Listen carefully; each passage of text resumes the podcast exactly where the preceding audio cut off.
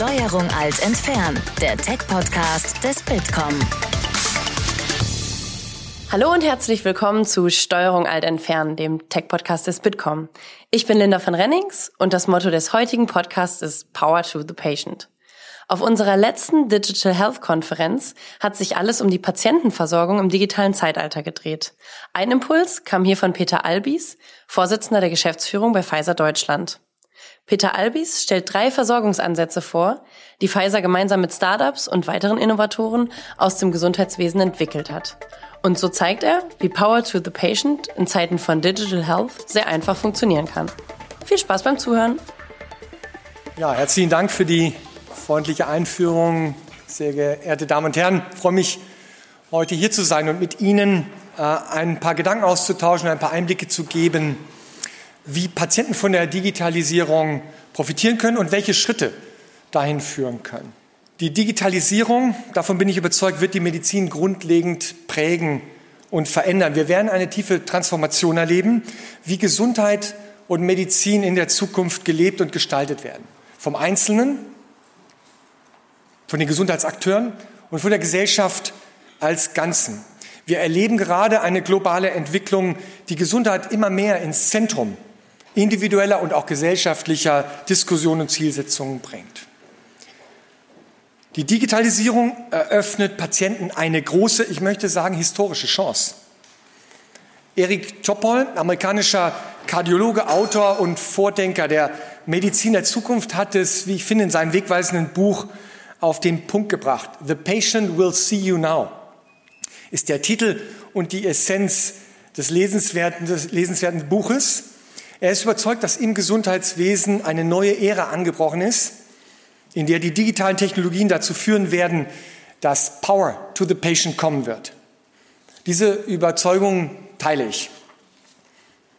Worin liegt das begründet? Nun, wir sehen es geschehen. Direkter Zugang zu neuesten medizinischen Informationen, online, anytime, everywhere. Möglichkeiten zur Vernetzung mit anderen Betroffenen, engagierten Patientenvertretern, Selbsthilfegruppen in bisher nicht gekanntem Maße. Zugang zu medizinischen Experten über Landes- und Staatsgrenzen hinweg und Management der eigenen Gesundheit durch Monitoring-Tools und Devices. Und all das ist erst der Beginn. Die Entwicklung ist in Gang, global und mit immer größerer Dynamik.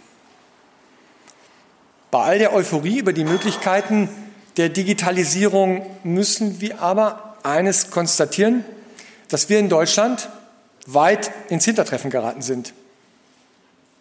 Die Diskussion wird hier bei uns, wie ich glaube, zu defensiv, zu zögerlich, teilweise ängstlich geführt. Was man an den Diskussionen um Datenschutz erkennen kann. Das ist in anderen Bereichen der Welt anders. In den USA, mit denen wir ähm, ähm, viele, sehr viel zusammenarbeiten, läuft das wesentlich stärker nach vorne gewandt. Es ist Zeit, dass wir jetzt die vielen guten Ideen, die ja da sind, auf die Straße bringen. Dafür müssen wir aber jetzt handeln, miteinander für eine gesunde Zukunft. Was braucht es dazu? Nun, Bereitschaft, Offenheit von uns allen. Unternehmen, unseren Mitarbeitern, Ärzten, Selbstverwaltung, Politikern und selbstverständlich auch von Patienten und deren Angehörigen. Denn eins ist, glaube ich, klar, der viel zitierte digitale Wandel geschieht nicht einfach mal eben so. Er muss gemacht und muss gestaltet werden. Das ist ein Prozess, in dem man alle Beteiligten frühzeitig einbinden und mitnehmen muss möchte Ihnen nun gerne ein paar der Versorgungsansätze vorstellen, die wir im Hub entwickelt haben und mit anderen Partnern zusammen ähm, auf den Weg gebracht haben. Das erste rankt sich um diesen kleinen Sensor ähm, hier. Das ist ein Weg, eine Möglichkeit, mit dem man Schlaganfälle verhindern kann. Indem man diesen Sensor sich auf die Brust klebt und damit sehr einfach, ohne dass man es merkt, duschen kann und dabei Daten erfasst, Vitalparameter erfasst, Herzfrequenz, Puls, im Grunde ein EKG, was, was hier aufgezeichnet wird. Und das ist für unterschiedliche Erkrankungen wichtig. Beispielsweise in der Schlaganfallvorsorge ist Vorhofflimmern einer der wesentlichen Risikofaktoren. Das lässt sich oft schlecht detektieren, wenn man nur ein kurzes EKG macht in der Praxis. Aber hier habe ich ein Gerät, das kann ich zwei, drei Tage tragen und mit hoher Sicherheit feststellen, ob ich, ob ich Vorhofflimmern habe oder nicht.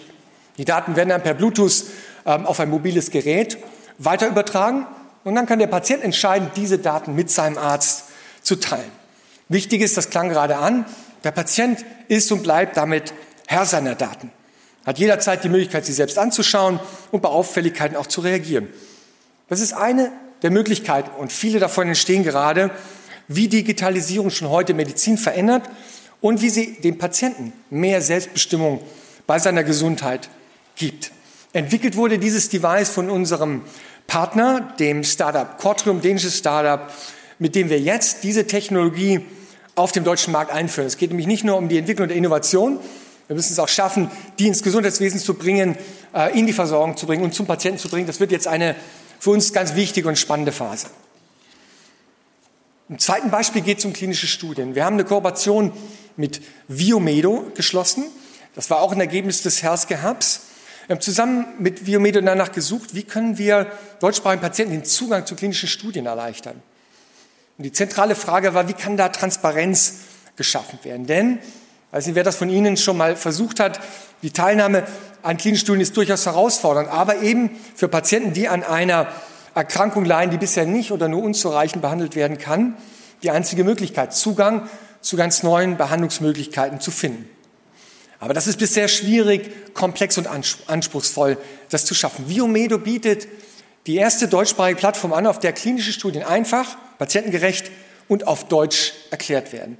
Als erstes Unternehmen in Deutschland hat Pfizer schon jetzt alle seine Studien auf dieser Plattform hinterlegt und damit erleichtern wir es Patienten, eine für sie geeignete klinische Studie zu finden. Sie können dann außerdem direkt mit den Studienzentren in Kontakt treten und auch eine mögliche Teilnahme an einer Studie anfragen. Ein weiteres Beispiel zu Patient Empowerment, ähm, was das, denke ich, ganz schön zeigt. Die dritte Idee ähm, ähm, und das dritte Beispiel, was ich vorstellen möchte, ist vor ziemlich genau zwei Jahren an genau diesem Ort hier im Meistersaal entstanden. Einmal im Jahr kommen wir mit etwa 100 Patientenvertretern zusammen und diskutieren dann gemeinsam über die Zukunft der Patientenversorgung. Das machen wir schon bereits seit über zehn Jahren. Das ist gute Tradition geworden. Und 2016 kam dann in dieser Runde die Idee für Hilfe für mich auf. Hilfe für mich ist ein digitaler Wegweiser, der Patienten und ihren Angehörigen auf mehreren Ebenen hilft. Er bietet medizinische Informationen gut aufbereitet, Alltagshilfe, er bietet Orientierung in der komplexen Versorgungslandschaft. Das Angebot haben wir über unterschiedliche Indikationsbereiche ausgebreitet. Der Beginn war metastasierender Brustkrebs, Nierenkrebs, Schlaganfall. Ganz neu haben wir auch entzündliche Darmerkrankungen erarbeitet und bereitgestellt. Die Nutzer können dann auf einem gut aufbereiteten Repertoire an über 100 Fragen und Antworten die für sie jeweils wichtigen Informationen filtern ähm, zum Beispiel auch welche Untersuchungen notwendig sind oder wie man Wiedereinstieg in den Beruf ähm, äh, besonders äh, gut gestalten kann. Etwas Besonderes ist der Patientenpfad, den sich jeder Nutzer auf der Webseite individuell anlegen kann. Und diese Funktion hilft Patienten, ihre Tem persönlichen Termine zu organisieren. Und vorhin wurde angesprochen auch, dass das Ganze unterstützt wird durch PACO, den digitalen Patientencoach, der den Patienten und Angehörigen eben auf eine einfache Art und Weise hilft, durch das Ganze zu navigieren. Das hätten, dieses Projekt hätten wir allein nicht erarbeiten können von Pfizer-Seite. Es ist nur deshalb gelungen, so etwas aufzubauen, weil wir zusammengearbeitet haben. Und deshalb freue ich mich, ähm, Ihnen mit, äh, mit Ihnen teilen zu können, dass Hilfe für mich als Gemeinschaftsprojekt von vielen Akteuren entstanden ist. Es waren vor allem Patientenvertreter, es waren Ärzte, Spezialisten, IT-Experten und Pfizer-Mitarbeiter, die in einem multidisziplinären Team daran gearbeitet haben, das wirklich maßgeschneidert auf die Bedürfnisse von Patienten zu entwickeln. Die Nachfrage, ähm, die dann entstanden ist, hat alle unsere Erwartungen übertroffen. Wir sind stolz darauf, dass das Angebot so gut und rege angenommen wird. Ich habe Ihnen ein paar Einblicke gegeben und ein paar Beispiele gegeben, wie Patientenversorgung ganz praktisch bereits heute durch digitale Anwendungen unterstützt werden kann. Zusammenfassend sind mir drei Aspekte wichtig, die ich gerne mal aufgreifen möchte. Erstens, die digitale Zukunft der Medizin hat bereits begonnen und schreitet global mit großer Dynamik voran. Haben wir Mut, das Stichwort viel vorhin, vorne mit dabei zu sein und die digitale Zukunft der Medizin und Gesundheit aktiv zu gestalten. Zweitens, um die Potenziale der neuen digitalen Möglichkeiten auszuschöpfen, müssen wir alle nicht mit dem Finger auf jemanden zeigen, sondern wir alle zusammen, Ärzte, Patienten, Unternehmen, Krankenkassen, Politik, Startups unsere Kompetenzen und Fähigkeiten zusammenbringen, um gute Lösungen für die Patienten zu entwickeln. Und drittens, Digitalisierung wird Power to the Patient bringen. Das ist eine große historische Chance.